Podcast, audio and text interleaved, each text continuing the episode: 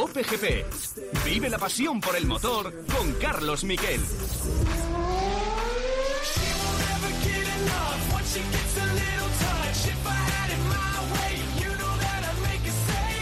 Hola, ¿qué tal? Buenas tardes, bienvenidos a Cope GP. Esta semana tenemos por partida doble. Va a ser, eh, bueno, pues como os gusta, lunes Cope GP, podcast, el que estáis escuchando ahora mismo, domingo Cope GP en antena. Con lo cual no habrá el lunes que viene eh, este programa, eh, porque habrá convalidado el del domingo, donde hablaremos de ese Gran Premio de Japón de motociclismo. Lo que ha pasado, y lo vamos a hablar con Borja González, que hay una gran polémica en el Mundial de MotoGP. La caída de Mar Márquez, eh, mejor dicho, la Mar Márquez provoca dos caídas sin querer, mucha gente le ha achacado cosas, le ha hecho culpable. Desde luego, en la primera vuelta su carrera se acabó, la moto dañada por el golpe que le dio Cuartararo, después eh, fue absolutamente pavoroso la caída, pavorosa la caída de Nakagami también por tocarse con él. Pero eso sí, es un gran premio de Aragón de este fin de semana que nos ha dejado los mundiales al rojo vivo, con Cuartararo con 211 puntos que se cayó, con 201 Bañaya y Alex Espargó 194 que está ahí. Y eh, enseguida os damos más titulares, pero sobre todo victoria en MotoGP en la última vuelta de Bastianini sobre eh, la otra Ducati de Bañaya, tercero Alex Espargaró. Eso es lo más importante, sexto Jorge, eh, Jorge Martín. Lo más importante de este Gran Premio de Aragón. Enseguida vamos con los titulares.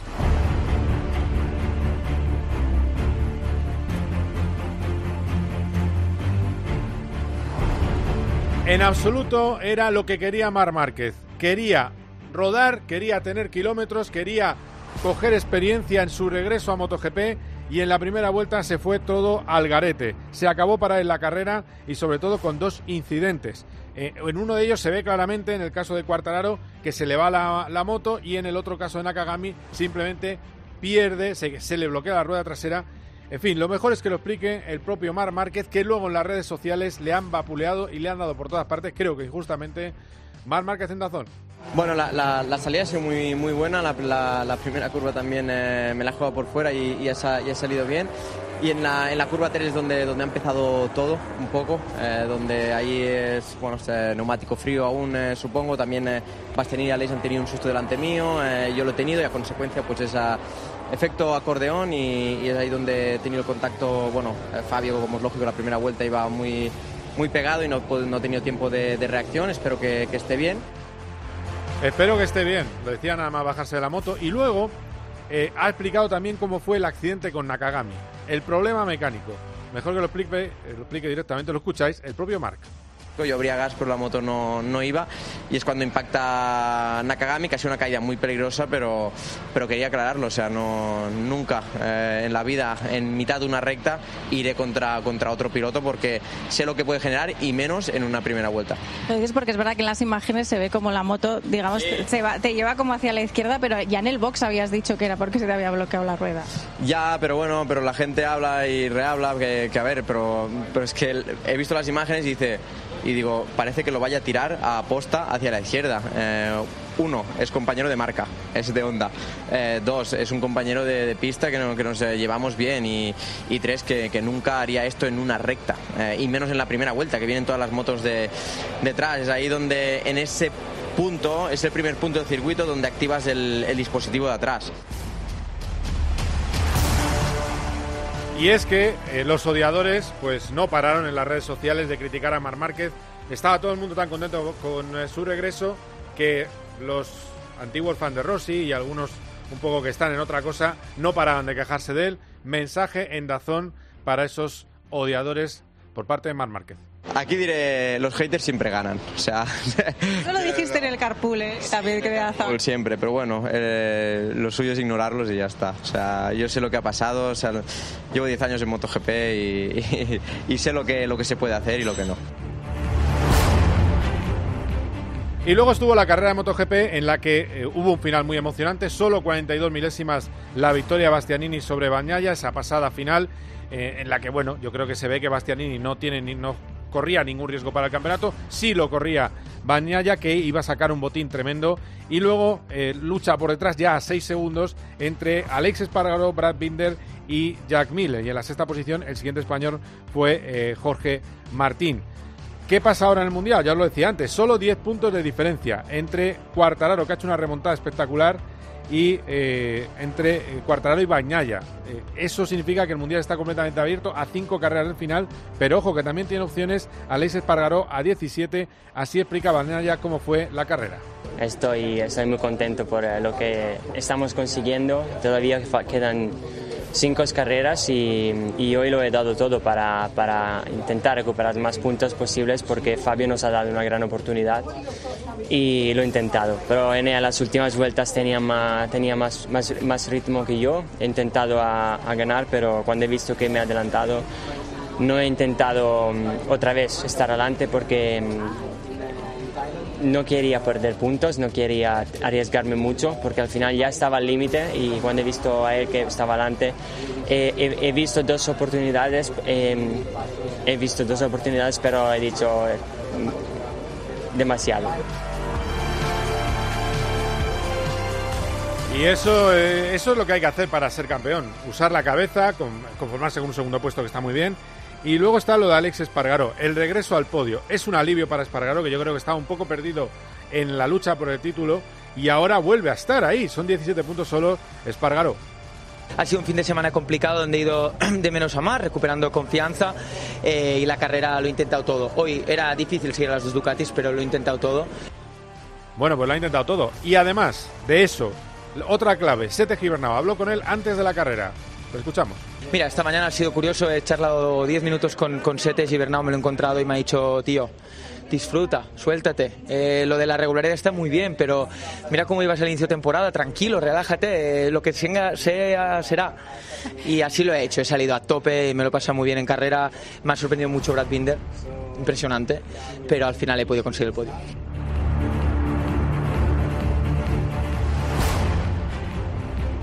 Y luego están las otras categorías. Triunfo de Pedro Acosta, triplete español. Veníamos de un póker español, ahora triplete.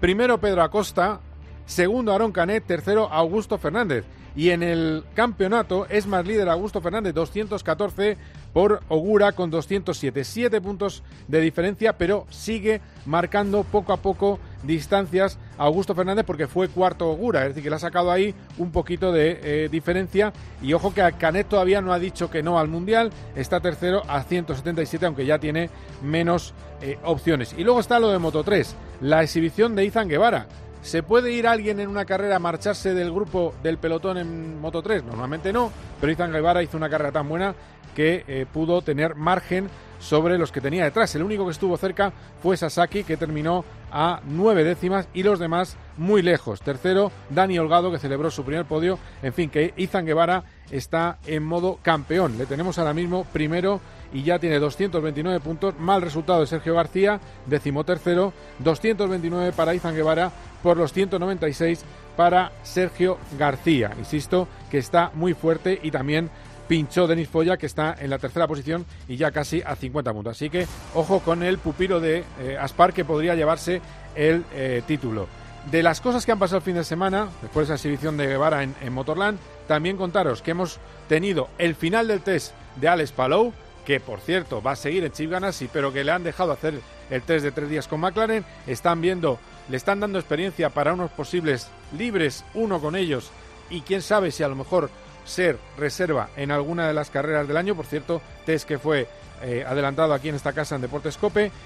Y luego Tony Bow. Tony Bow tiene, es el deportista español con más títulos mundiales de la actualidad. 32 títulos mundiales de trial, décimo sexto título en el trial outdoor. Ya tiene 16 títulos en el trial indoor, una auténtica barbaridad Así que le tenemos ahí. De las otras competiciones del día nos hablará como siempre Carlos Barazar, pero enseguida vamos a hablar de lo que ha pasado este fin de semana. Escucharemos a más protagonistas y las claves de Japón con Borja Anzari y luego no os perdáis que tenemos tertulia de Fórmula 1. Vamos a hablar ahí de esa operación triunfo que ha montado Alpine, que resulta que prueba cuatro pilotos en Hungría, pero al que quiere de verdad es el quinto y no le va a probar porque está corriendo con Alfa Tauri y es Pierre Gasly. Es un enigma, es un galimatías eh, difícil de entender. El caso es que pronto habrá, veremos ese test y pronto habrá noticias. Vamos a tener a un piloto español que va a tener de manager a Fernando Alonso. Y no puedo decir nada más porque entonces si digo algo más, eh, desvelo la noticia. Y me han, me han pedido por favor que no la desvele. Así que pronto sabréis esa historia cómo es. Así que nada, tenemos un programón Quedaos ahí estos, Cope GP. Cope GP. Radio. Todo lo que ocurre en el deporte y las exclusivas de Juanma Castaño. Con la Champions, con noticias muy importantes que se han producido en el día de hoy y con un entrevistado espectacular. De lunes a viernes de once y media de la noche a una y media de la madrugada, todo pasa en el partidazo de Cope. Cope GP. Vive la pasión por el motor con Carlos Miquel.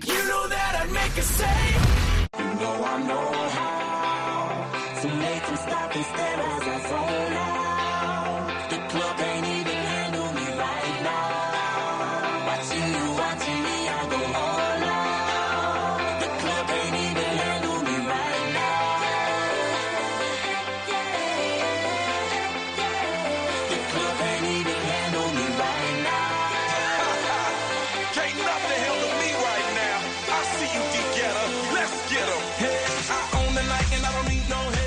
Bueno, pues en Frankfurt, camino de Japón, tenemos ya a Borja González. Hola Borja, ¿qué tal? ¿Cómo estás? ¿Qué tal, Carlos? Buenas tardes. ¿Qué tal la escala? ¿Bien todo? ¿Funcionan las cosas todavía, en, todavía bien en Alemania? ¿O son tipo Holanda? ¿Está todo tranquilo? No, no, no. No, tampoco. Aquí de momento todo fácil. Ah, vale, vale. Lo único que la escala es muy larga porque hay, no hay muchos vuelos a, a Japón. Todavía Ah. para entrar a Japón está limitado el turismo y hay que ir con un visado. Y tengo que esperar todavía aquí un buen rato y, y a ver que no, no haya ninguna incidencia porque ahora estaban en un momento con un tifón en Japón Ah, muy bien. pero por lo último que me habían dicho ya andaba solo tocando la cola, con lo cual entiendo que no va a haber demasiados problemas para aterrizar allí, pero sí que estos días estaba todo el mundo como muy pendiente de, de cuál era la situación, pues si acaso pasaba algo extraño, porque además vamos como, como muy, a- muy ajustados. De hecho, los entrenamientos de, del, de este fin de semana que viene va en Japón van a comenzar eh, más tarde de lo habitual. Eh, normalmente empiezan a las 9 de la mañana, hora local, y van a empezar a la una de la tarde en previsión de que las de que las cajas con el material lleguen muy justas de tiempo porque tienen que hacer el viaje desde Aragón hasta hasta Japón. O sea que tendremos eh, horarios del fin de semana, entonces semana, el, el fin domingo son iguales. No, bueno, son iguales, son. Pero no lo sabes todavía. Bueno, lo- No, no, no, son, no, no, la carrera es a las 3 de la tarde hora de Japón Vale. y con la diferencia hay que decir que la carrera será a las 8 de la mañana de España. Vale. Eh, y luego pues De tira para atrás a vale. 6 y 20 Moto 2 y 5 de la mañana Moto 3. Vale. Bueno, bien, bien, bien. Está bien, está bien eso. Está bien. Eh, vale, pues nada, buen, buen, eh, buen traslado. Aparte, de todas maneras, es un poco más largo ahora porque no se puede pasar por, por, que el, eh, por determinadas zonas, ¿no? Eh, creo que No, creo más. que el, yo diría que ¿O el es vuelo tarda más o menos lo mismo, Ah, son vale. 10 horas y pico desde aquí. Nunca he volado desde aquí, pero creo que más o menos es lo mismo. Mm. 10 horas hasta llegar allí y luego hay que ir de, de Tokio hasta, hasta Motegi. Bueno, Motegi. Motegi es el circuito Mm. y luego las zonas típicas de dormir son dos ciudades, Mito y Utsunomiya, que están cada una hacia un lado y cada una casi una hora en coche, que añade comodidad a, a todo el tema. Pero bueno, ya estamos en, en este tramo final de temporada. Eh, se espera lluvia este fin de semana, se espera lluvia también el fin de semana de, las, de la siguiente carrera en Tailandia y luego pues ya cuando salgamos de estas dos carreras nos quedarán tres y ahí ya sí que sabremos realmente eh, qué es lo que se nos presenta porque eh, después de lo de Aragón eh, llegamos con mundiales muy muy apretados. No, no, eh, pero sobre todo, bueno, hay uno que, eh, que está muy, bastante decantado, ¿eh? que es el de Moto 3, con un Sí, Guevara tremendo. curiosa- curiosamente es el que más, eh, digamos, en una pasión, una pelea a dos, una pues, sombra de spot ya durante mucho tiempo y justo en esta carrera eh, Guevara en un circuito que se... Él dice que no, le- no es el que más le gusta, pero se le da muy bien. De hecho, se hizo famoso, entre comillas, lo de famoso, porque, digamos, a nivel motociclismo, cuando corría el Campeonato de España, eh, hubo un fin de semana tres carreras aquí el año que se proclamó campeón, tres carreras perdón, en, el Motorland Aragón, salía el 22 y ganó las tres carreras. Las carreras saliendo desde el, puesto 22. Y este fin de semana pues ha demostrado el nivel en el que está y el nivel que tiene en ese circuito, una victoria sólida y encima además con un mal día de su compañero de equipo y segundo de la general de Sergio García y un mal día de también de de Foggia, que los dos prácticamente, vamos, puntos testimoniales para los dos, lo que le ha dado a Guevara una ventaja bastante interesante en la general para estas carreras que quedan, pero ya sabemos que es Moto 3 y aquí puede pasar cualquier cosa, que las hemos visto rarísimas. Bueno, pues vamos a escuchar a Izan Guevara. A ver qué dice. He ido a calcar Sanchorin. no, la verdad que, buah, increíble. Increíble poder ganar aquí en España. Ya llevo tres en España, las tres que hemos hecho, las tres las he ganado. La verdad que, buah, súper increíble. La verdad que sabía que podía hacerlo, pero la verdad que el ritmo ha sido increíble. De 58 bajos todo el rato, de ahí no me movía. Y, buah, yo creo que eso nos ha permitido romper el grupo. En la primera vuelta la tenía muy claro que tenía que tirar bastante y ya empieza a revisto 6, 7 décimas y digo, guau, perfecto. Venía un grupo de 3, pero ninguno de, las de mis rivales directos y perfecto. Bueno, pues perfecto. Y entonces le preguntan por el Mundial. ¿Y qué dice del Mundial? A ver qué dice. Eh, ahora tenemos un margen, pero bueno, no hay que relajarse. Eh, al final y al cabo una carrera mala la podemos tener. Eh, vienen cuatro que no conocemos, así que hay que estar siempre trabajando como lo estamos haciendo y yo creo que si seguimos así eh, podemos distanciarnos aún más.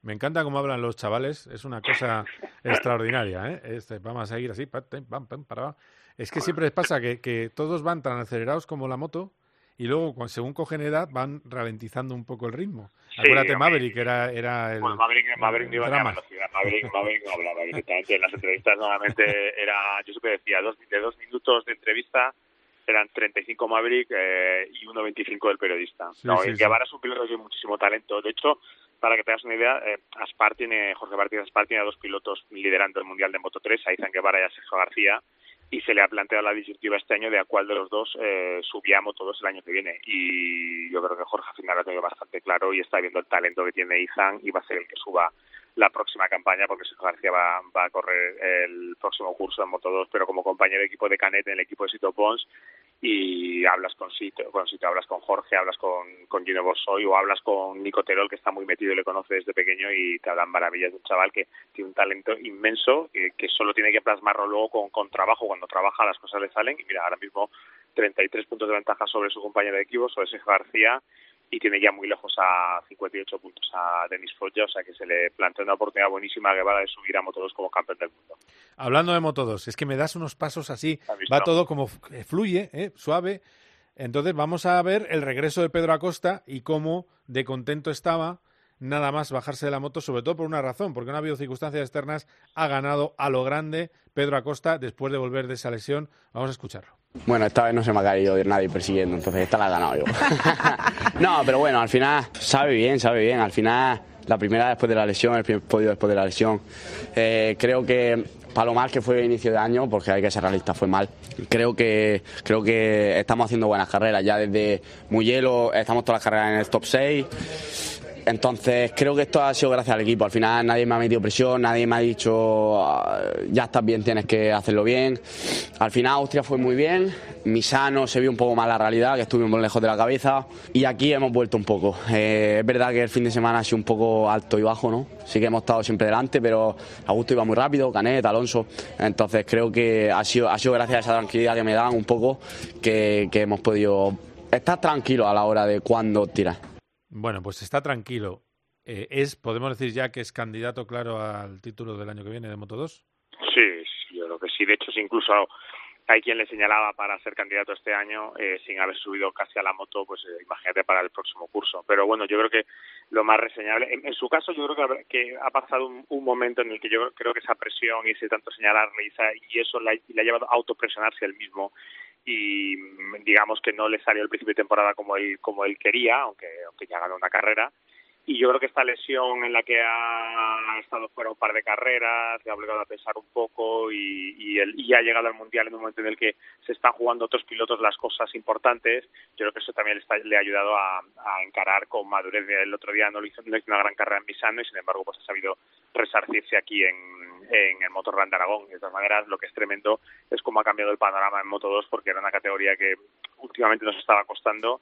Hicimos un triplete en la última carrera en Misano con cuarto Arenas eh, y ahora otro triplete en esta este fin de semana con Acosta, con Canet y con Augusto Fernández. O sea que está siendo tremendo. Y el otro día el ganador fue Alonso López y, y ahora ha sido Acosta y Fernández el líder del mundial y Canet todavía metido en la pelea por el título. Tiene mucho nombre español en, en la categoría y, y, bueno, pues eso es señal de, de, que, de que los de abajo siguen apretando. Augusto Fernández es el siguiente en pasar por este programa. Sí, sí, sí. Eh, contento porque, eh, sobre todo que al final que he sufrido bastante, eh, me he podido, bueno, me he defendido lo que he podido, pero con, con Aaron al final ya, ya era demasiado arriesgado y nada, seguimos sumando, nos aventajamos un pelín más y nada, sobreviviendo. Sobreviviendo, pero pero liderando el campeonato. Lo que pasa es que Ogura sigue ahí, ¿eh? Tampoco. Eh, cuidado.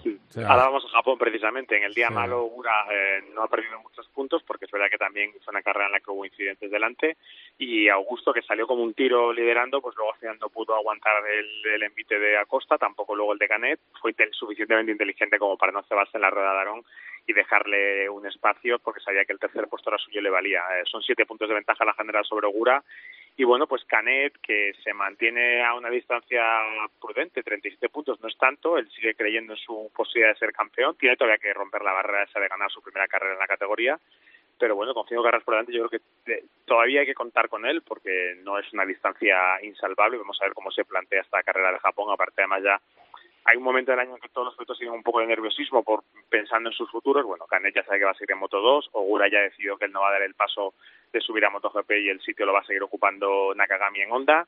Y Augusto Fernández ya lo sabía él antes, evidentemente, pero ya ha confirmado este fin de semana oficialmente que va a ser el compañero de Paul Espargaro en el equipo Gas Gas de KTM. Y bueno, pues eso también le va a dar la tranquilidad de saber que, que ya tiene, digamos, el futuro resuelto, aunque entiendo que también luego le pondrá ese pelín de presión por querer subir con el título bajo el brazo. Bueno, si, no, si fuera irrespetuoso, ahora tiraría el, sonido de gol porque está llegando ya el coche de la reina Isabel al castillo de Windsor. Esto ha empezado a las 12 de la mañana, después de 10 días de expectación. Eh, bueno, pues dentro de un año, cuando sea eh, el inicio de la coronación del rey Carlos III, supongo que estarán otra semana. Bueno, no sé, son tremendos. Eh, pero bueno, era a título informativo. No te voy a meter en el charco donde he metido yo, pero sí te voy a meter en otro charco yo no sé si es que se ha labrado enemigos ocultos Mar Márquez, pero vi en las redes bastante unanimidad en contra de Mar Márquez y de esa primera vuelta. Eh, antes le hemos escuchado lo que le ha dicho, que los haters eh, que les den, más o menos, eh, no ha dicho eso, pero literal, pero viene a decir, porque ellos siempre aciertan que le da igual. pero en tu opinión, ¿hay algo que se le pueda achacar? No, yo creo que no. Yo creo, o sea, lo de los haters, mira, eso es una cosa que yo me imagino que también le pasará a gente como Fernando Alonso. Son tipo de, son personajes muy fuertes, muy potentes, que son muy, muy eh, en estos deportes además que necesitas tener ese punto agresivo, que generan muchas simpatías y los que están en contra eh, van al, al, al, polo opuesto y aprovechan cualquier circunstancia para, para, para atacar, digamos. Y yo creo que es un poco lo que le ha pasado a Marc. Yo creo que es un incidente de carrera, es cierto que el, en el incidente de carrera no creo que tenga ninguna responsabilidad eh, Cuartararo. Marc sale muy bien, él ve la rueda por delante de Binder que sale como, lo, como los leones. Son pilotos muy agresivos en las salidas, eso es así, tanto él como el sudafricano. Le sigue la estela. Y el problema es que, bueno, esa... me está mandando un mensaje que una señora en alemán. Eh, esa sobreexcitación del inicio... Pues, Pásanosla, si no, ponla si quieres. No, le dice algo de enoja me parece, es lo que he entendido. Eh, no digo que esta sobrecitación del inicio pues hace que es verdad que en ese momento en el que impacta a con él, a él se le vaya un poco la rueda atrás, que es lo que lo que despista a Cuartararo, que es lógico que esté pegado porque están en la salida, están todos pegados, es el riesgo que tiene esa parte inicial. Y luego el, el, el resto el resto sí que es pura mala suerte, un trozo de una pieza de la moto de Cuartararo que se le queda enganchada en, en su moto, se le bloquea la rueda y le hace ese movimiento extraño que se come Nakagami y ahora pues el japonés es el que termina por los suelos, en fin, eh, es verdad que se convirtió en, un, en, un, protagonista no deseado por su parte de este de este en este regreso, pero no creo que se le pueda achacar nada. Es verdad que es probable que fuese sobreexcitado, saliendo el 13, queriendo llegar del, a, a los puestos delanteros muy pronto, y, y, bueno, pues eh, ganar posición para luego intentar hacer una carrera lo más sólida posible eh, es que eso es un gen de Mar Márquez y, no hay nada, no hay ninguna maniobra que sea, digamos, eh, intencionada, con lo cual no creo Lo que, pasa es que alguien dirá, claro, como, como, alguien dirá, digo, vamos a hacer abogado del diablo, alguien dirá, claro, como lleva 110 días fuera, eh, le ha pesado la inactividad. Eh, no lo digo yo, digo que alguien lo puede pensar también. A ver, él dijo una cosa, es verdad que esto lo comentó, que ya le pasó en las que cuando regresó la primera carrera después del, del anterior un grande, que fue en Portimao, eh, que él notó, se notó raro en la carrera. Hacía cosas, hacía cosas extrañas y que le costaba un poco situarse, ¿no? en esa dinámica de, de, salida, primeras curvas, primera vuelta, estar en un grupo, pero aquí tampoco le dio mucho tiempo. Fueron, nada, una curva, una segunda curva y chimpum, o sea que tampoco creo que que se le que se le pueda hacer casi no se vio ninguna manera de maniobrar extraña para, para llegar a pensar uy estaba totalmente desconcentrado es verdad que fue que es, que es eso lo que te digo que es muy impulsivo en la salida porque mm. necesita ganar posiciones porque con la moto no consigue eh, tener esa vuelta rápida que le permita una buena posición en la parrilla salida y, eso pues le, le probablemente pues hizo que el neumático hiciese algo en ese momento que, que, que que provocó que se lo comiese Cuartararo, pero ni siquiera Cuartararo ha sido en ese sentido crítico con Marc ni, ni ha dicho nada. Bueno, veremos a ver, a lo mejor llegamos a Japón y el piloto francés eh, se muestra indignado, pero no, no lo pareció y, bueno, eh, al final lo tendremos que dejar como un incidente de carrera, o sea que es un incidente de carrera muy relevante para lo que se está jugando sus, rivales, sus compañeros en este caso. Sí, no, no, para el Mundial es tremendo para, para Fabio, porque claro, es un cero en el peor momento a siete puntos solo está Bañaya. Luego está la anécdota que tuvo un accidente, tiene un accidente, se raspa el pecho y luego, además con unos quema, una cosa que quema, que no veas, la piel en carne viva y luego eh, se choca con otra scooter de frente, es decir, un comisario le coge y se choca de frente con otra scooter. El comisario, por cierto, lo han operado de, una fractura de muñeca. Eh, claro, eh, en fin, era el día, el único momento de suerte fue que ganó la carrera a Bagnaya, porque el hombre le pasó de todo. Y luego te quería decir, quiero que te mojes, quedan cinco carreras para el final. ¿Quién gana el campeonato? Mi voto es Bañaya. ¿El tuyo es? Mi voto, mm, yo tiendo más hacia Bañaya también, tiendo más hacia él. Lo que pasa que, es que ahora eh, tengo la, sensación de que la lógica a lo mejor va, nos va a defraudar un poco por lo que te digo, porque Japón va a ser una carrera en mojado seguramente, por lo que dicen las previsiones, y Tailandia puede ir por ahí no sé si eso va a revolucionar un poco el, panorama. Yo creo que sí, que ahora mismo, el, y lo dijo ayer Alexis el, el, paquete que se suele decir en motos, el paquete Ducati Bañaya, Ducati también en este caso Bastianini, porque Bastianini está suficientemente lejos como para plantearse, bueno, pues jugársela para intentar ser campeón, pero el paquete sobre Ducati Bañaya está siendo demoledor en estos momentos y es obvio que son que son los favoritos. Y te voy a decir lo mismo que creo que te dije la última vez Aleix Espargaró nos dijo que, que creyésemos. Y mira, ahora está tercero del mundo, sigue tercero mundial, pero está solo 17 puntos. Eh, y bueno, pues vamos a ver cómo se plantean circuitos en los que la, la, la circunstancia va a ser que, exceptuando Malasia, en tanto en Japón como en Australia como en Tailandia, hace tiempo que no se rueda. Y a ver cómo influye eso por bueno pues por la falta de información que tengan que tengan los equipos. Claro a ver a ver qué pasa. Bueno pues eh, atentos el fin de semana. Este domingo haremos un especial Cope GP en antena de 3 a 4 de la tarde. El protagonista será por supuesto el mundial de MotoGP que está ardiendo el mundial de motos. Y espero además que nos, pongas algún protagonista de los bonitos esos que pones tú de vez en cuando. Así que buen viaje para allá buen fin de semana pocos tifones ya sabes y en fin, disfruta del país del sol que se va muy rápido. A las cinco y media de la tarde, seis, se acabó la luz. ¿eh? Pero bueno, eh, es lo que tiene Japón. Así que nada, Motegi. Y además todo está lejos de todo. Es una cosa curiosa. Lo de, ¿eh? En Japón no hay nada. todo está a una hora. ¿eh? Yo nunca he entendido como, como con esas carreteras, con esas velocidades, con todo tan lejos, todo tan lento, pueden ser tan, haber sido tanta, tan una potencia de tal tamaño y como siguen siéndolo. O sea, son, son unos genios para eso. Desde luego. Bueno, buen viaje, Borja. Un abrazo, hasta luego. Quedaos ahí porque enseguida debatimos de Fórmula 1. Cope GP. Paco González, Pepe Domingo Castaño y Manolo Lama lo dan todo. ¡Hola, hola! ¡Hola, hola! En el deporte. ¡En boca de gol! En el entretenimiento. En la información. Banquillo, Miguelito. Bueno, Paco González, Pepe Domingo Castaño y Manolo Lama. ¡Bravo! Tiempo de juego. Los número uno del deporte.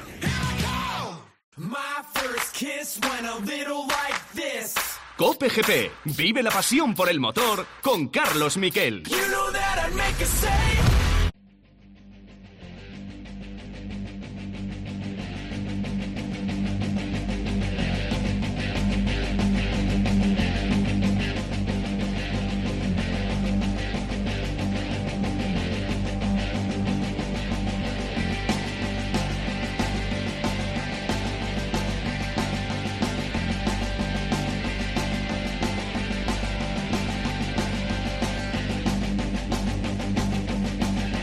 Bueno, pues Operación Triunfo. Eso es, esa es la noticia de esta semana. Mañana 2021-22, días reservados por Alpine para que cuatro pilotos pasen por un coche del año pasado. Los cuatro pilotos y encontrar el sustituto de Fernando Alonso. Los cuatro pilotos son Nick de Vries, que puntuara el otro día con Williams. Eh, además, van a probar a Antonio Giovinacci y luego también a Jack Tuhan, el eh, piloto mm, de eh, piloto probador, que va a ser piloto probador de Alpine, que está corriendo en la Fórmula 2. También van a probar al eh, piloto Jack Tuhan. Eh, tienen, a esos tres pilotos y querían tener a Mick Schumacher, pero al final no lo van a tener. Así que vamos a debatir de para qué sirve esa operación triunfo cuando el objetivo es Pierre Gasly. Es decir, que no va a estar Gasly, que es el hombre que de verdad quieren y al que parece que pueden tener. Van a evaluar a Nick de Vries, que es otro de los candidatos serios, y ha habido uno, Mick Schumacher, que no ha querido ni siquiera eh, estar. Entonces, eh, bueno, pues, eh, pues esa es la historia. Y para hablar de eso, pues con un compañero del mundo deportivo que estuvo en el Gran Premio de Italia en Monza, que es Fabio Marchi. Hola Fabio, ¿qué tal? ¿Cómo estás? Hola, ¿qué tal? ¿Cómo estás? Me pillas por la calle, pero, pero bien, bien. Bueno, eso está bien, pero mira, se oyen los, los claxon, bueno, o la cinta se, que ha se han juntado todos, ¿eh? Sí. Los autobuses, el de la armónica, o sea, los tengo todos por aquí. Sí, sí, sí, sí. no pasa ¿Qué, nada. qué tal día tenéis por Barcelona? ¿Bien? Bueno, buen, buen día, buen día. Ah, bueno, eso está bien, eso está bien. Pinta Eh, mejor que, que la cosa de Alpine. No, no, lo de. Alpine es tremendo. Te digo porque iba a haber un cuarto, pero yo creo que no va a estar, que es Colton Herta. Eh, yo creo que al final en ese en ese ras final no está porque se dice que eh, Red Bull ya no quiere a Colton Herta y no quiere tampoco eh, Colton Herta. eh, pero bueno, saldremos de duda. Es decir, que iba a haber cuatro, por eso decía yo lo de los cuatro, que el cuarto era Colton Herta, pero yo tengo dudas. Colton Herta también iba a estar en el test de McLaren. De hecho, la pista estaba reservada para tres pilotos, el test de Alex Palou. Luego, ahora hablaremos cuando entre José María Rubio, que va a estar contigo debatiendo. Eh, pero mm, se cayó en el último momento. Al final no estuvo en ese test en Barcelona. Se supone que porque tenía lo de Alpine, pero yo no acabo de ver claro si él ha dicho, mm, si está tan parado como dicen y Red Bull ha renunciado a Colton Herta, que Colton Herta al final vaya a estar en esa, en esa, en ese póker de candidato. Bueno, lo veremos ahora en unos días. Tampoco hay que impacientarse. Herta si estará o no. Las voces dicen que ahora mismo lo más fácil es que Nick- Nick de Vries sea piloto de Alfa Tauri, que se ha reunido con Helmut Marco, lo dicen los franceses, Autohebdo, eh, y también lo dice la revista Autohebdo y también lo dice el equipo, y Pierre Gasly cumpla su sueño de ir al equipo Alpine con eh, Esteban Ocon. Cuando eran jóvenes, sus padres se pegaron, a ver qué tal se llevan. ¿Cómo ves tú esto? ¿No demuestra una par- un poco de ir sin rumbo, hacer ahora esta operación triunfo, esta, estos test eh, a varios pilotos para ver qué tal? Improvisación total. Ya me sorprendió cuando dijeron que, había 14 nombres en una lista para un equipo, eh, pero ya, veníamos de, de vernos sorprendidos de, de todo el show, el culebrón del verano con, con Piastri y con Fernando Alonso, que no vieron venir que Piastri también se quería venir, que se lo había dicho, pero que creían que les iba... Bueno, es, es, o sea, es una más eh, en, en este desastre organizativo que, que, han armado, que yo no entiendo cómo eh, nadie paga responsabilidades allí y ninguna cabeza salta, mm, no me sorprende.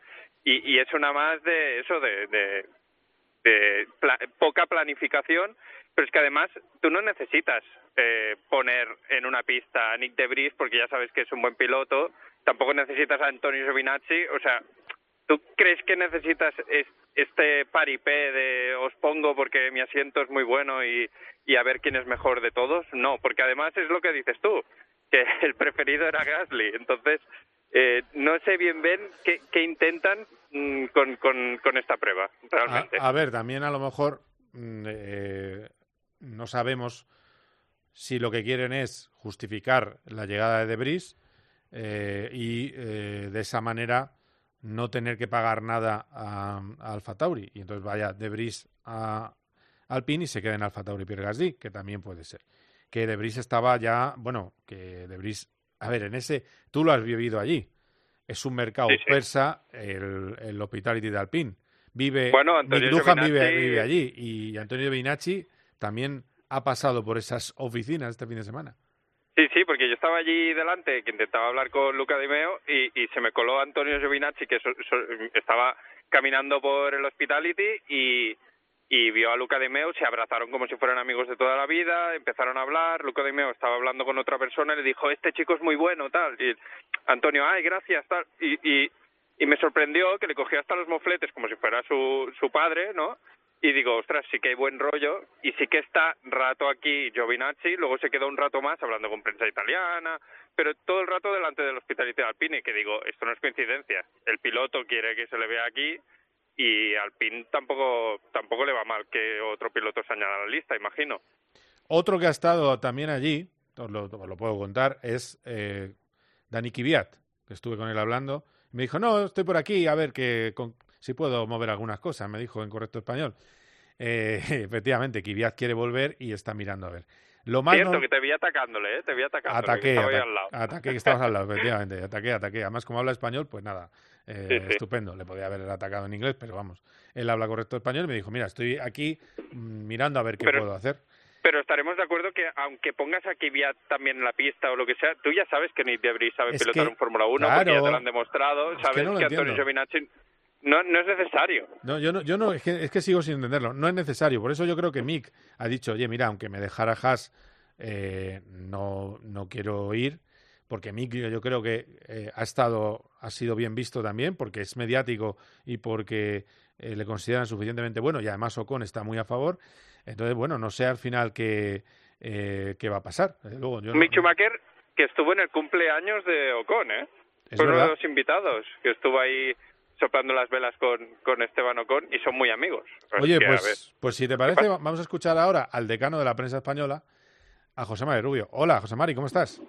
Muy buenas tardes. ¿Qué te- Pues ahora mismo voy en el coche, te oigo bien y espero que se me oiga bien, pero voy a parar para que no tengas ruido de fondo. Sí, no, sí, el problema, el problema de los coches, te lo digo por, por otras conexiones, es el sonido manos libres. Entonces es mejor siempre si puedes eh, al sonido de al sonido a la oreja, eh, o sea, eso, respetando eso, las normas, eso- sí, sí, sí, de tráfico. Estaba hablando con Fabio Marqui de, de que, bueno, era un mercado persa, tú lo viste también en Monza, el Hospitality de, de Alpine, y es el test donde yo creo que no va a estar al final con Togeta, eh, en el que iban a estar Herta, y va a estar eh, Giovinacci, eh, va a estar Giovinacci seguro, va a estar Jack Duhan y va a estar Nick Debris.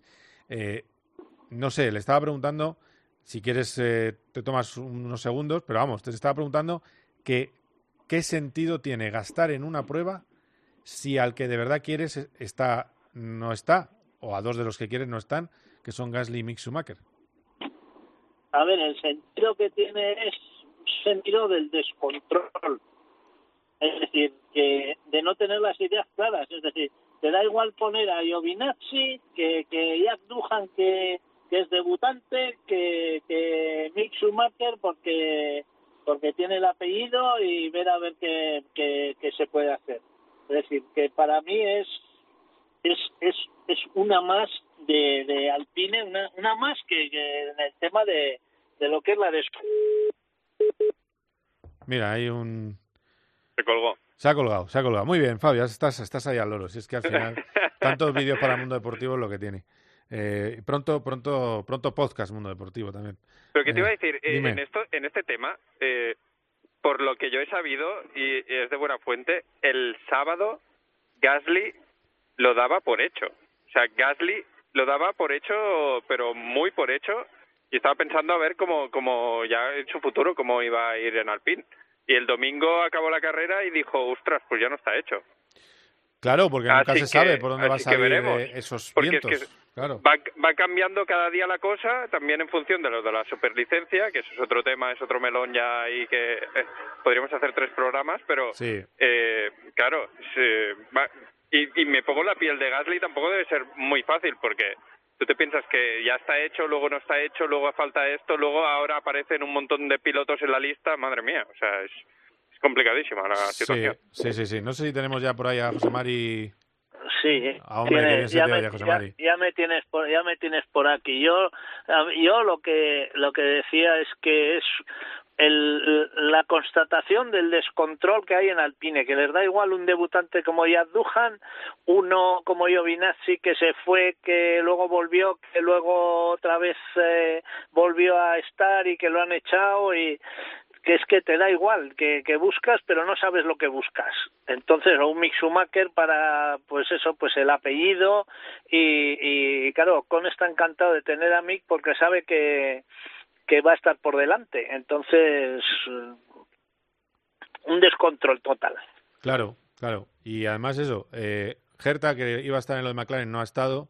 Me da la impresión de que no va a estar eh, porque le han mareado y tampoco Colton Gerta quiere estar aquí jugando al tiro liro. Ha hecho dos test con McLaren. Si quieren que haga un libre lo hará, pero vaya, no le tenemos... Y que, Colton Herta no es Fernando Alonso. Después es que no es ni Fernando Alonso ni Mick Schumacher, creo, porque eh, claro, hay que, hay que verlo como es la Fórmula 1. Estás diciendo queremos a un piloto más experimentado, como ya, eh, Jack Duhan no sería porque aún no, no tiene los kilómetros, pero que Colton Kerta, eh, vale, tiene kilómetros en indicar, pero es muy irregular. Cuando tiene el día es muy bueno, pero veremos en la Fórmula 1 tienes que ser bueno cada domingo. Así que veremos. Bueno, lo próximo, eh, ahora, ahora seguir, a ver, viene, vuelve José Mari. José Mari, estás teniendo todo tipo de líos con el teléfono. A ver si ahora hay más suerte. A ver. Oye, yo estoy quietecito y... Y, se te oye bien, que es lo más raro, sí. Y, y, no me muevo y aquí estoy, sentado, y lo que pasa es que de repente hace pim y, se corta, pero no... Eh, de todas maneras, esto demuestra que tampoco tenía las ideas tan claras eh, en el tema de Alonso Piastri, de qué hacer sin Alonso. Claro, es que no, es que... o sea, yo, creo, yo soy de la idea que es bastante comprensible que Fernando deje al PIN después de viendo, viendo cómo han actuado en general. Es decir, dices, oye, es que esto. Pero claro, esto, esto ya, se ya lo hemos visto todo el año: unas estrategias raras, una fiabilidad difusa, eh, un, una falta de cariño al piloto. Y, todo esto concluye en, un, en, un, en, algo que yo no entiendo como Luca Dimeo, presidente de Renault, ejecutivo prestigioso, deja que pase. Es decir, en otra casa las cabezas habrían volado hace tiempo. Pero está dejando que pase cosas muy raras con un equipo que es el cuarto del Mundial, que no va mal y que tiene a una pareja de pilotos eh, excelente a mi juicio. En eso el otro día decía, con no me ha destruido Fernando Alonso. Te gana Fernando Alonso, pero efectivamente no te ha destruido porque tú eres un buen piloto. Entonces, como tiene una pareja de pilotos muy buena y un coche que no está del todo mal y es cuarto en constructores, mejor del resto, no entiendo como Luca Di Meo deja que se hagan las cosas tan del revés. E insisto, uno de los ejecutivos mejores del panorama internacional en, en, el mundo de la automoción. A ver, mira, el Luca lo primero que hizo cuando llegó fue cambiarle el nombre, pero es que no han invertido ni un euro en Enston, eh, que es lo, lo grave y lo, y, lo, y lo peligroso de la aventura de Alpine o de Renault es que no han invertido nada en Enston. Entonces, tú sabes que Aston Martin está haciendo una fábrica nueva, que todos están invirtiendo y todos, tú miras, la, yo qué sé, te vas a Walking que has estado, vas a Red Bull y, vas a ahora a Aston Martin y dices, ¿esto qué es? Y vas a Enston y dices, es lo mismo que había cuando estaba Fernando Alonso. Entonces han hecho cosas rarísimas porque Piastri se queda en McLaren, pero es que era probador de McLaren, es decir, era probador de McLaren y probador de Alpine.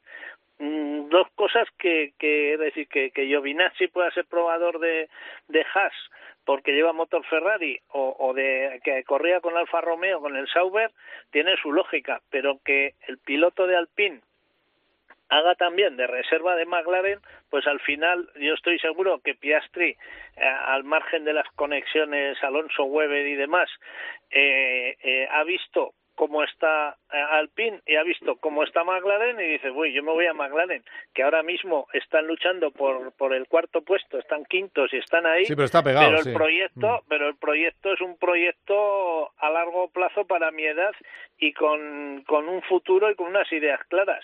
Y, y, bueno y en el otro lado pues todavía no no saben qué, qué van a hacer con el proyecto con el con el famoso plan claro sí bueno, pues a ver qué, a ver qué hacen, a ver qué pasa y a ver si de verdad el Aston Martin. A mí me dijeron que los primeros, los primeros datos era un segundo y medio más rápido que el actual, lo cual le colocaría el mejor del resto, porque los de delante van a mejorar, evidentemente, pero sí que le podría colocar eh, como cuarto coche el año que viene.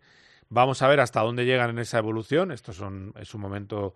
Pero es verdad que están volcados absolutamente con ese monoplaza el año que viene porque vienen de otro doble abandono. Es decir, que en las cosas Es verdad que estamos hablando en prestación ya eh, del sexto coche, no del noveno, que es lo que dice la tabla en constructores, pero bueno, a ver qué pasa. Del, del, eh, de lo próximo que viene, Singapur, 2 de octubre, ¿se proclamará campeón Verstappen allí o habrá que esperar un poco más? Eh, empieza tú, José María, que has hablado menos, y, y ahora Fabio.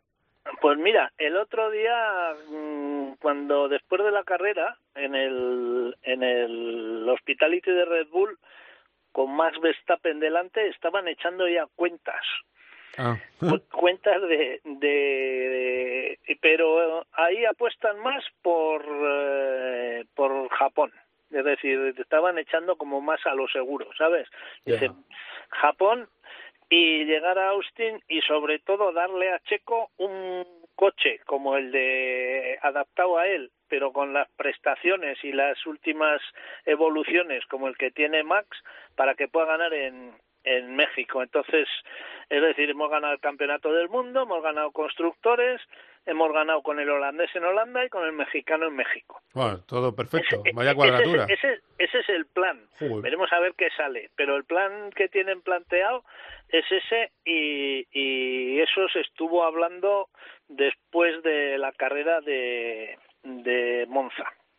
Que fíjate que te cruzaste con Fernando Alonso, que salía de Red Bull y venía de cambiar un casco con Pierre Gasly. Porque todo vuelve, esto es un, es un ciclo sin fin, ¿eh? esto, ¿eh? esto no para de circular. Aquí la gente, como ya se puede ir entre motorhomes, esto es mucho más divertido. Tú estás ahí en el paddock y ahora la cosa te, te eh, es un auténtico cachondeo. Pero bueno, eh, luego Japón no deja de ser el motorista Honda, a pesar de que se llame HRC, y sería un sitio perfecto. Y luego, eh, está muy bien que lo, que lo explique José Mari, no lleva el mismo coche que mucha gente me dice, es que es checo. No, es que no lleva el mismo coche, no lleva el mismo coche. a mí yo me canso de decirlo. No hay un segundo por vuelta de Verstappen a Checo Pérez, vamos a, o ocho décimas. Vamos a ser realistas. ¿Que va más rápido Verstappen? Sí, pero no hay esa diferencia. Eh, bueno, no lo hay entre ningún piloto, yo creo, de la, de la parrilla. De la parrilla. Claro. Eh, ¿Tú qué crees, eh, Marqui? ¿Vemos ya fumata blanca o esperamos un poquito? Yo creo que... Fabio, Fabio. ah, bueno, sí. Fabio. No, yo te iba a decir que yo me apunto a la teoría de Japón. Tú también, ¿no? Vale. Vale, vale. Yo, estoy igual, yo estoy igual. Eh, aunque sabemos que con Ferrari no, no, no podemos dar nada por sentado, pero eh, yo creo que, que en Singapur se puede ver más batalla y veremos en, en Japón. Yo creo que seguro, además es un escenario idílico, como dices tú, por onda, así que veo Japón. Bueno, bueno, a ver qué, a ver qué pasa. Eh, a ver, también hay una evolución de suelo bastante interesante que va a llegar para, para Singapur en el caso de Alpine. A ver cómo está el motor de Fernando Alonso. Tampoco entiendo, compañeros, lo del otro día. Fernando diciendo, seguro que va bien el motor, que no tengo deployment, que no tengo. Es decir, que se le quedaba el coche sin potencia al final de las rectas. Le decían, no, no, está bien, está bien. A las 10 vueltas abandonó. O sea que tremendo. Eh, y bueno, pues es lo que, lo que ha pasado. Es decir, mm, volvemos a lo mismo ¿Es que no lo quieren decir en público o es que no se enteran? es que yo, yo acuérdate lo que lo que dijeron después del del segundo puesto en la parrilla en Canadá. No sabemos cómo lo ha hecho.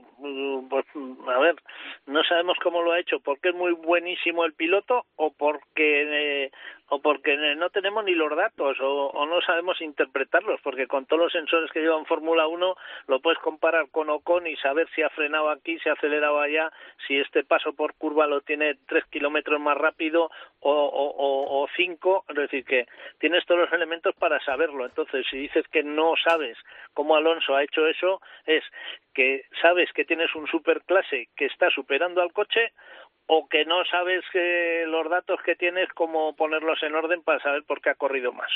Ya, está claro, es, es, es alucinante. Eh, bueno, pues, eh, pues nada, hablaremos ya de lo que queda del campeonato. Eh, veremos, eh, Fabio, ¿confías en alguna victoria de Carlos en lo que queda o el Ferrari no da para mucho? Y, y terminamos con esa eh, pregunta también para José Mari de la victoria posible de Carlos en Singapur. A, ver si a ver Singapur, pero es que tal y como está Red Bull, que en todo tipo de pistas te domina, es así es muy difícil. Pero él, lo dijo, nos lo dijo que, que, que, él confiaba en Singapur, así que así que le cogemos la palabra.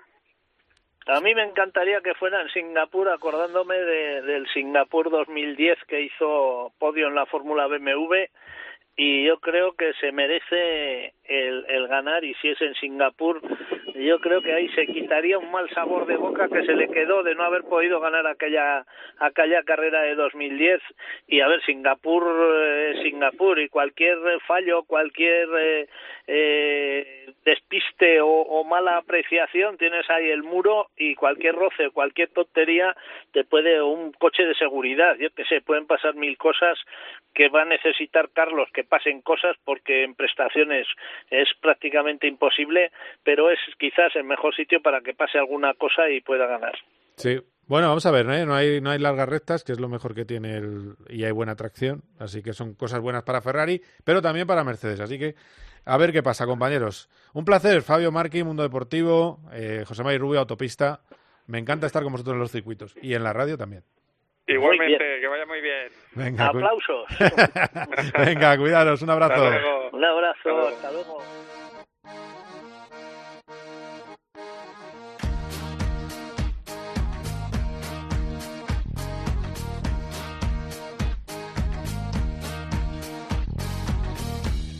Come with me now.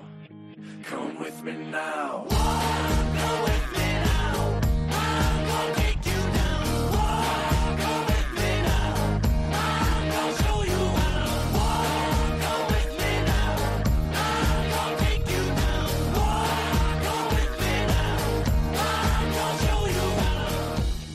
Bueno, pues hablamos de otras cosas eh, que van a pasar en el mundo de las dos y las cuatro ruedas, bueno, las cuatro ruedas sobre todo, con eh, Carlos Barazaro. Hola Charlie, ¿qué tal? ¿Cómo estás?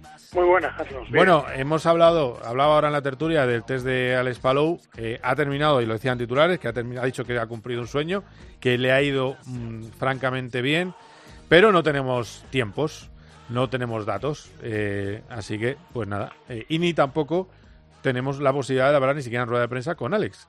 Así que todo muy privado, muy secreto, muy discreto, pero en cualquier caso que nadie se le que nadie piense que Palou habrá ido despacio, que no sabe ir despacio y que estando en, en casa habrá ido yo apuesto que habrá sido un poco más rápido que, que Pato Ward, pero esa es una apuesta personal sin saber lo que ha pasado. ¿A ti te ha llegado algo que digan en América, que tienes aquí conexiones? Sí, sí, sí, han sido muy satisfactorios. Muy satisfactorios es la frase, vale. Nada más, y, ¿no? No, nada más. Y no descartemos una cosa, y es que eh, si Alpine no libera a Piastri antes de final de año, que podría hacer un libre, ¿no? Eh, podría claro. hacer algún algún viernes, eh, tanto él como como Pato, claro. Sí, porque Pato lo quieren meter el viernes eh, de, de México. Eso es un hecho sí, incontestable. Y quedaría otro, otro viernes más. Como parece que Gerta ha salido de la ecuación, el que podría ir en su lugar es Alex Palou. Hace unos meses, en julio, hablé con eh, Andrea Seidel y me dijo, porque le, le, hablé de la posibilidad de que corriera con McLaren en Fórmula 1 Palou. Y, no, me, y a diferencia de lo, que, de lo que se ha dicho, en absoluto lo contemplaba. Pero me dijo, es un piloto interesante que le tenemos claro. para la posibilidad de hacer libres y eh, porque no tenemos jóvenes pilotos para hacer claro. libres y entonces existe esa opción con Alex Palou. Bueno, pues no creo yo, yo creo que no, yo si fuera Alpine no liberaría, pero como Alpine no sabe por dónde va a salir, pues, pues no sabemos, no sabemos nada eh, y, y, bueno, pues a ver qué, a ver qué pasa con eso, pero eh, muy contento Alex Palou, muy satisfactorio ese test con el Fórmula 1 y luego eh, ¿Qué más tenemos en el horizonte? ¿Qué vamos a tener próximamente? Porque sé que ha corrido este fin de semana Roberto Meri, eh, que ha corrido y que, por desgracia, salió dos vueltas tarde por un problema de motor a la carrera, pero marcó la segunda vuelta rápida en el GT300 y el fin de semana que viene va a probar la Super Fórmula eh, Light, eh, que es como una especie de F3 un poco diferente. Sí, sería lo que, lo que, sí, bueno, una F2 y media, una F, sí, una F2, entre la F2 y la F3, porque la superfórmula japonesa pues es digamos justo el, el, escalón inferior con la Indy, o sea, F1 Indy, F3 japonesa, ¿no? Por por potencias y, lo que te permite hacer el coche. Entonces es su es la la segunda categoría allí en Japón de monoplazas. Claro. Así que está bien. No, no, vamos, eh, sería sería buenísimo que que le salga bien todo a Roberto porque si la fórmula japonesa es la superfórmula es, es absolutamente profesional. Sí, sí, sí. Se cobra mucho. También te, Claro. juegas, te juegas el bigote bastante. Bueno. Por- y eh, corres mucho, corre mucho. Corre más que, que un F2, para entendernos, o que Exacto. un Sí, sí, sí, sí, sí, sí, sí, sí. No, bueno, con la Indy ahí anda, ¿eh? De hecho, sí que es un trampolín muy bueno para la Indy. Ahí está Palou. Sí. Entonces, bueno, pues oye, nunca se sabe, ¿no? No sé tiempo por vuelta, pero en velocidad seguro, porque son muy potentes. Pero bueno, sí. ¿Qué, te- qué tenemos en el horizonte próximamente? ¿Hay alguna...? eh, Pues esta semana estamos casi otra vez de... Como de- esta, ¿no? Como este fin de semana. Sí, sí, sí, sí, estamos de descanso porque este fin de semana era, era Rusia, era el Gran Premio el de próximo Rusia. fin de semana, sí. Claro, entonces, bueno, pues no, no tenemos, ya digo que no hay, no hay gran cosa. Si me das un momentito, te lo digo exactamente lo que tenemos. Sí, claro. Tenemos, eh, espérate, que es que tengo aquí una, una cosita, pero ya sabes lo que pasa. Bueno, eh, No te preocupes. Yo voy metiendo la, yo sin meterte presión, me voy metiendo la música Nada, de despedida del nada, programa. Nada, nada, no, sí, ya lo tenemos. Vale. Ya digo que es que es que hay poca cosa. Hay DTM en, en el, en el Red Bull Ring Sí. y eh, las 24, las Europea Le Mans Series, que hacen también Ah, las sí. 4 horas de Spa. Hay Eurofórmula en Monza y es la última cita de, como a mí me gusta decirles cariñosamente, de las lavadoras, del Europeo de Turismos que tuvimos sí. aquí en el Jarama. Sí. Bueno, pues acaba el campeonato en Sachsenring. Eh, cuidado, porque, bueno, Azcona se está jugando, podría ser campeón, pero es una, es una opción muy remota. Y bueno, él en todas las entrevistas está diciendo que va a, a proteger el, el tercer puesto que tiene ahora en la general. Pero bueno, este fin de semana es casi de lo que nos toca a nosotros, de lo, de lo más Sí, pero bueno, importante el, el. ETM supongo que correrá Dani también, ¿eh? Juncadella. Sí, También. sí ahí, anda- ahí andará este fin de semana, Mercedes. supongo también. Sí, sí, sí. Y ya te digo, es que no hay, no hay, no hay gran cosa esta semana tampoco. Bueno, pues estaremos atentos, eh, Charlie, como siempre, a todo lo que pasa Sí. en el mundo del motor y además eh, el domingo que viene te espero que tenemos eh, Cope GP en antena, así que ahí estaremos. Ah, qué bien. ¿Eh? ¿Has visto? Eh, por cierto, Supercer en Llanes. Ah, campeonato de, supercampeonato de España de rallies.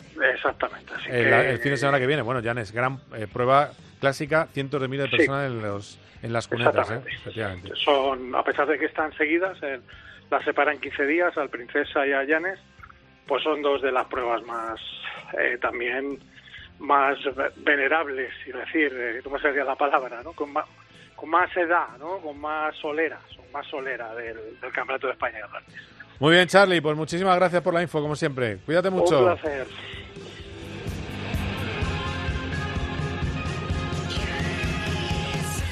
Bueno, pues este fin de semana recordemos que tenemos Mundial de Motos, Mundial de Motos de madrugada, a las 9 de la mañana será la carrera de MotoGP, está todo que arde, tenemos líderes españoles en dos de las tres categorías y Alex Espargaró luchando por el título.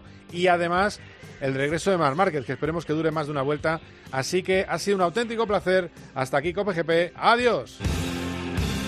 Cope GP con Carlos Miquel.